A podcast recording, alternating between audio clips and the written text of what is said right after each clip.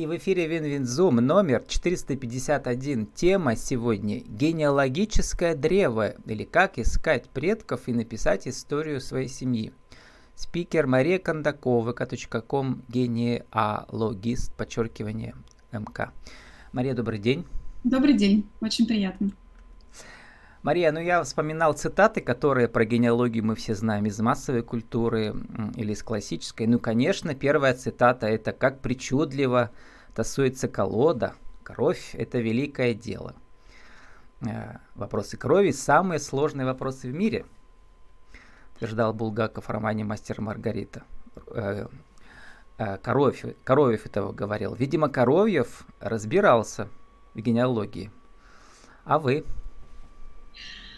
Естественно, я в ней разбираюсь не только как э, в качестве своей семьи, я еще и помогаю другим э, людям, э, своим клиентам найти главные вопросы, кто они есть и откуда они пошли. Вот так вот. Ну, э, из мастера Маргариты мы узнали, Коровьев намекнул, что и Маргарита была королевских кровей, пра-пра-пра правнучка одной из французских королев XVI века. А были ли у вас э, клиенты, которые вдруг оказались э, э, тоже наследником или наследницей какой-то королевской особы, что ли? Да, у меня есть среди моих клиентов есть потомки Строгановых, а, но они не получили никакого титула, потому что потомок является от э, незаконно рожденного предка. А, графа Строганова. Ну, Строгановы у нас э, на Урале много чего построили, но какой у них титул-то был? Дворяне. Это был дворянский род. Да. да ага. Ну, я вот. изучаю не только дворян, то есть у меня и дворяне, и мещане, и купцы, ну и огромное-огромное количество крестьянского сословия. Крестьяне, они также разделялись на а, различные ветви. То есть, например, есть экономические крестьяне, есть государственные крестьяне, есть помещичьи крестьяне. То есть это все разные виды поиска. Но а, ну вот, как, а, куда записывали дворян, в какие книги, куда записывали крестьян, в какие книги, мы сейчас чуть позже выясним, как их отыскивать. А еще одну цитату. Родословие Иисуса Христа, сына Давидова, сына Авраамова, и того, всех родов от Авраама до Давида 14, от Давида до переселения в Вавилон еще 14, и от переселения в Вавилон до Христа 14. Итого 42 поколения. Э, Матфей или авторы, которые скрываются под псевдонимом, утверждали, э, прошло от, э, соответственно, создания мира до Христа. А, а вот сколько поколений максимум вы могли найти? у кого-то из ваших клиентов? А, максимум было это 21 поколение. И вот, это мы... много. Да, это много. И мы упираемся примерно, это максимум, в 1500 год, потому что дальше, если э, ваши предки не были записаны в боярскую книгу, так называемую бархатную книгу, то дальше мы уже ничего не сможем узнать. Но чаще всего мы заканчиваем исследования на а, переписи 1710 года, потому что далее а, могли быть неизвестные переселения. Да и вообще а, самые важные переписи наступили только при Петре Первом. Это как раз там 1710 год, потом у нас была перепись 1722, 44 и так далее. Их всего было 10 до 1858 года. Это основные книги вообще, в принципе, по генеалогии, помимо метрических книг, которые в том числе а, ввел а, Петр I. Мы ему а, генеалогии очень сильно обязаны, потому что это и есть основные источники для поиска глубь веков. Ну вот вы вспомнили бархатную книгу, я ее встречал, прочитал статью Большой российской энциклопедии, это энциклопедия уже 21 века наша, там статьи написаны, можно в Википедии тоже читать прекрасно, а, Большой российской энциклопедии написаны статьи именно нашими а, учеными, то есть точка зрения российских ученых да, на, все, на все вопросы. Ну, например, какие факты там интересные были?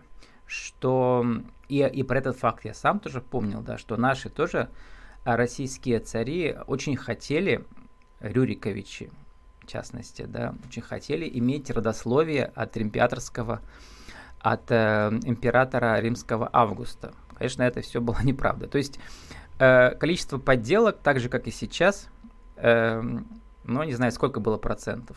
То есть все себе приписывали родословие от начала мира. Или все-таки можно было это все проверить, и были какие-то, например, в средние века инстанции, которые могли вашу подделку обнаружить? Я думаю, что здесь нужно, а, во-первых, смотреть на официальные источники, и прежде чем отвечать на какие-то вопросы, нужно проверять факты и делать выводы. Всегда есть несколько точек зрения. Но мы с вами очень далеко заходим, потому что бархатная книга это все-таки ну уже позднее, да. да, это сильно, это сильно далеко. Угу. Даже те наши слушатели, которые сейчас смотрят, они думают, ой, что, что, о чем это они говорят. А, на самом деле, а, я бы хотела задать вопрос именно вам, Вячеслав. А, сколько... Владислав. Владислав, извините, пожалуйста. Владислав, сколько, например, а, строк или вы можете рассказать там про, про себя? Да? То есть обычно мы можем про себя написать как какую-то тетрадь или книгу.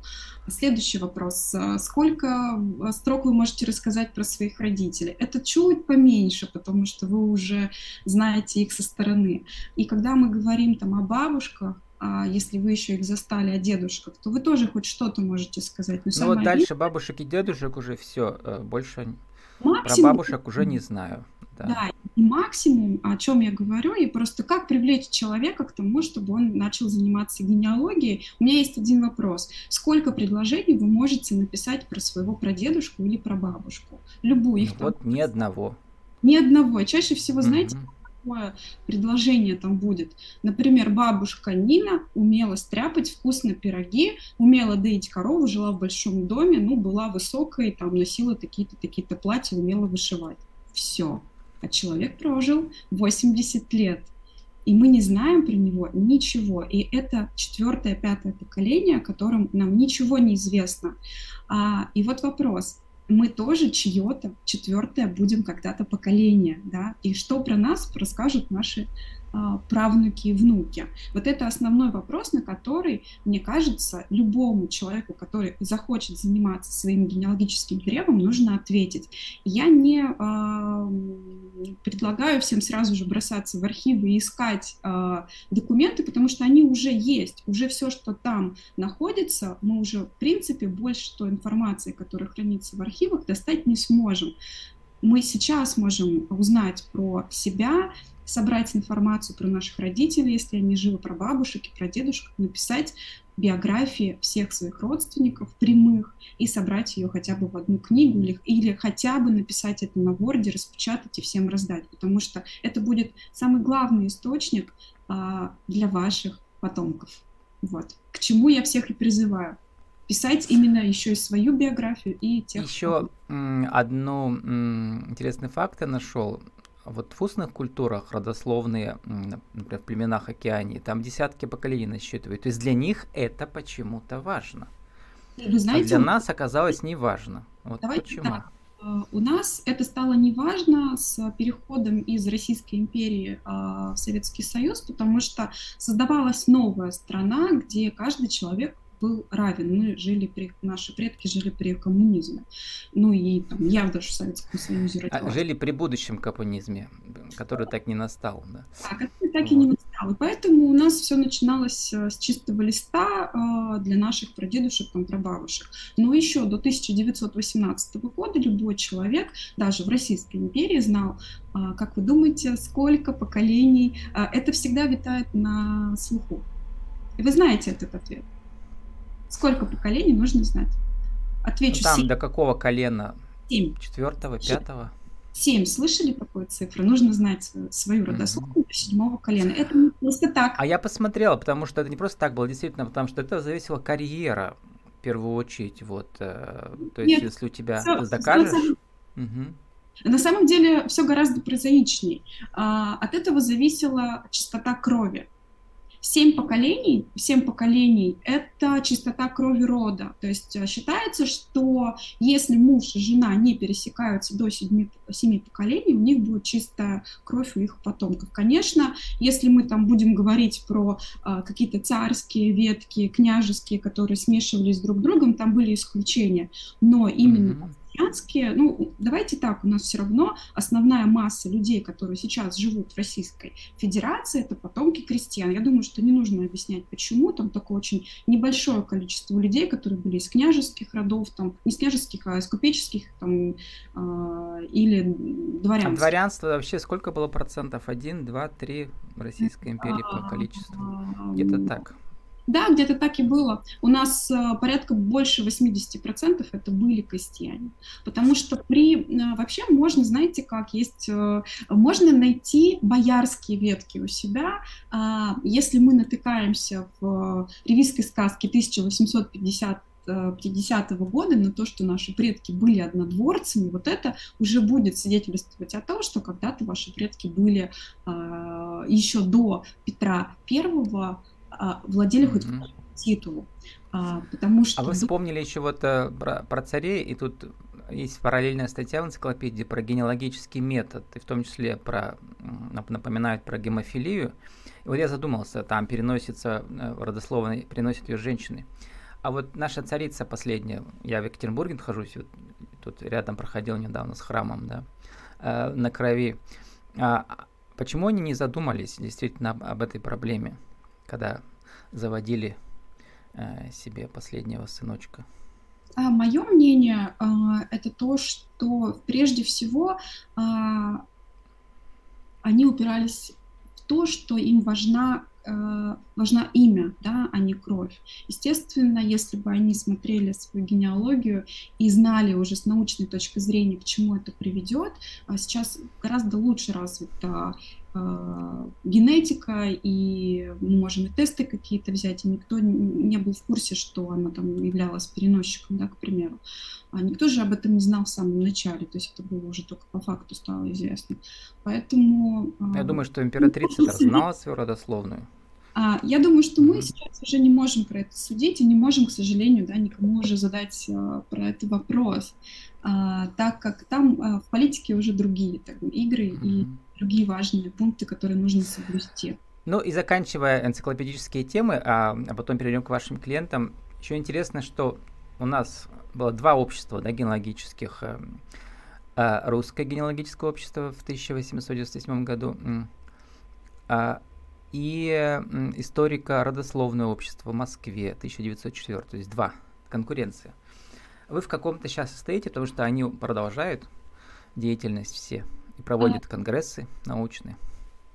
А, у нас а, вообще а, чаще всего генеалог, генеалог это тот человек, который любит работать на себя, а, любит сидеть угу. тихо тихо в архиве общаться напрямую только со своими клиентами. А, в связи То есть тем... есть вот это направление, да, оно по сути коммерческое, а научное есть, где в первую очередь они любят ездить на конгрессы и общаться с коллегами, например? А, в основном это тоже все частные инициативы. То есть угу человек, любой генеалог может создать какое-нибудь там свое агентство, а, создать mm-hmm. конференцию и уже туда приглашать. Будет ли это профессионально? Нет, потому что профессиональных генеалогов в принципе никто не обучает. Это нужно быть либо историком mm-hmm. и еще, допустим, получить а, образование архивиста. Да, можно быть э, человеком. Вот у меня, допустим, я по образованию, как ни странно, физик-теоретик. Я закончила Пермский государственный университет, и я физик по своему Да, а потом работали в театре-театре. Кем вы там работали? В театре заместителем директора я работала. То есть у меня очень красивая карьера в сфере искусства. Но угу. генеалогией я занималась всегда как э, своим хобби с 2008 года. И в какой-то момент я поняла, что у меня очень много клиентов, и мне это гораздо больше нравится, чем работать на кого-то. Да, я поняла, кстати, в пандемию я полностью ушла. Я работала в компании, последнее мое место работы это даже не театр-театр, я работала у а, сейчас не знаю, можно ли это называть у Александра Леонидовича Мамута. Я работала в компании Рамблер, ОККО, а, занималась ОККО театром, ОККО постановками, которые проводил там также.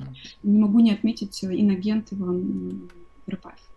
Ну вот, Мария, эм, во второй части нашего, так сказать, нашей встречи творческой, да, про вашу карьеру генеалога, вот именно как, эм, э, что ли, как это назвать, да, та ваша страсть, которая стала профессией, которая приносит гораздо больше денег, чем в театре или еще где-то или у Мамута, да. То есть как так получилось-то? Как нужно а. находить клиентов? Мне, мне казалось, что это так трудно. А вам легко, да? Мне действительно, у меня нет проблем с клиентами, у меня сейчас более 60 человек стоит в очереди, я даже не знаю, когда я там к 60-му приступлю. Mm-hmm. У вас, э, у вас ваше окно через 17 лет, пожалуйста, приходите. А, сейчас я набираю а, как раз команду. А, у меня есть несколько человек, которые ищут вместе со мной, работают на меня, но они не имеют доступа к клиентам, то есть я с клиентами общаюсь только сама. Uh-huh. Но как так получилось? Это как юридическая контора у вас, там действительно да, там есть хозяйка, а есть помощники. Да. да, э, я вот иду именно к этому, потому что из, пора уже выходить из тени самозанятости и переходить уже в какое-то более серьезное, серьезную организацию. То есть я сейчас как раз на пути к этому. А, как это все случилось? А, ко мне стали обращаться люди, и это достаточно высокий чек, а, чтобы составить свое генеалогическое древо, нужно понимать, сколько это стоит. Это стоит дорого для многих... Потому что работа идет долго, да? То есть это, это если, пока допустим, все архивы объедете или там запросы я сделаете? Могу, да, я могу сказать примерно, сколько стоит древо. Если вы занимаетесь... Можно пройти обучение. Кон... Его... Да, ага. Можно пройти обучение, заниматься этим самостоятельно. Я свое древо составила самостоятельно, не обращаясь ни к кому, и сама получила свое образование, читая статьи, а, посещая какие-то конференции, изучая все в интернете. И нужно понимать, что в 2008 году такого а, объема информации не было, и мне все приходилось набивать на своих шишках. А сейчас я уже, да, я уже езжу по России и составляю древо своим клиентам, неважно, откуда они находятся, но работают по территории бывшей российской... Но пока все архивы не цифровизированы, да, то есть да. онлайн найти да. можно, но очень мало, видимо, пока, да? Нас очень мало. Угу большая проблема в том, что а, не все архивы такие замечательные, например, как архив, а, Пермский а, государственный а, архив а, вот у нас, Пермского края. Он потрясающий, он оцифрован, и доступ к документам к оцифрованным, он бесплатно осуществляется. Например, такого вообще нет в Екатеринбурге. А, например, в Тюмени, в той же самой Тюменской области, просто будем говорить, где там поближе, в Тюмени, например, а, есть доступ, но это там через систему и в Татарстане, через систему АИС это все осуществляется, и там платный доступ либо за количество часов, проведенных а, в онлайн-доступе, либо за количество страниц. Но это, а, это, это все очень разные суммы. Ну, если а, вы найдете, например, три колена здесь, а четвертое где-нибудь уехало, не знаю, в Крым, и вот, Конечно, и все, придется да. сюда ехать и так далее. То есть это такие приключения, я бы сказал. А, это такие приключения, я могу сказать о том, что ты никогда не знаешь, а, куда заведет uh-huh. исследование, потому что пока ты не изучишь, как исследователь, а, первое, там, второе поколение по очереди, ты не дойдешь до пятого, шестого, потому что очень часто клиенты говорят, мы точно из Кировской области, я приезжаю в Кировскую там область, их там нет. А они говорят, сто процентов. Мы, допустим, есть услуга проверки данных, а есть услуга, э, или я доверяю полностью клиенту, и он соглас... говорит, нет, я точно знаю, я приезжаю, там никого нет. Такое тоже возможно. Потому что а, каждый период, каждый период времени, а, он, эм, каждому периоду времени соответствуют какие-то определенные события, а, которые могут привести угу. Миграции населения. Поэтому это все тоже с исторической точки зрения нужно изучать. Я, Мария, как человек телевизионный, да. который снимал документальные фильмы в свое время, в 2000 у нас на ГТРК Пермь, да, а, я понимаю, что это очень похоже на съемки документального сериала. И это может длиться недели и месяцы, если не годы иногда в некоторых годами. случаях. Это может длиться годами. может вот, соответственно, гонорары это учисляются, я думаю, сотнями тысяч рублей для тех, кто это может себе позволить. Да, так есть. Да, потому что это вопрос некого, даже не престижа, а как, а как они, что какое это главное чувство у них? Какое главное чувство, кто я? Главный а, вопрос, кто я и откуда я пошел. А, угу один из... Я, э, я не распространяю данные о своих клиентах, но просто могу uh-huh. рассказать историю. А, один из клиентов, соответственно, ну, это человек высокого достатка, а, попал ко мне через сарафанное радио. То эти клиенты попадают через сарафанное Понятно, да. и сидят в интернете, да, то есть они, э, допустим... У меня коллега сделал, чем я хуже. Вот тоже работает. Чаще всего у меня друг сделал, чем я хуже, да, потому что ага. это Кому-то это не интересно, кому-то интересно составить либо 100 лет, либо 200 лет. Uh-huh. Кто-то перекликается. Есть у меня клиент, с которым мы работаем там уже два с половиной года, мы, я ему недавно обозначила, что мы заканчиваем все, вот у нас уже а, там огромнейшее древо, там книга а, ты, в тысячу уже страниц написанная, и он говорит, нет, у меня еще жена, все, вот сейчас мы будем Мария, а вот такой вопрос скользкий, но, э, наверное, не себя считают э, новыми дворянами, но те, которые люди богатые, считают, что недостойны этого, да, а вот не то, что там случайно им это попало, которое тоже бывает ну не будем говорить, не будем э, богатых ругать, да. Вот. И, а, соответственно, я... им хочется я... отыскать корни дворянские, а если там одни крестьяне, тоже нормально. Слушайте, ну это вообще так интересно. Очень многие думают, что крестьяне это плохо. Я сейчас постараюсь вас переубедить в этом. Я да, сейчас... только за минуту. За минуту. Да, давайте, за минуту. К примеру, если у вас крестьяне, многие думают, о, все, я расстраиваюсь. Неправда. Я сейчас расскажу на примере своего прадедушки Печенкина. Э, ну, э, своего прадедушки, и э, у него было 62 гектара земли, у него была мельница, свой хлебный магазин, и множество крестьян, которые работали на него. И этого человека, естественно, раскулачили, он попал в ГУЛАГ, но если мы сейчас... Но он мог получить учить как минимум купечество, он мог зайти в купечество, он мог стать купцом и там... каждую гильдию покупали за деньги там, да, да можно гильдию... Три он гильдии было. Угу. Он мог это сделать, но почему-то он не хотел, ему было выгоднее оставаться в крестьяне. Крестьянин крестьянину рознь. Поэтому а, я тоже про это а, рассказываю и пишу, потому что в какой-то, для того, чтобы понимать, кто такие крестьяне, нужно заглянуть все-таки в реформу Петра и почитать, почему люди стали крестьянами.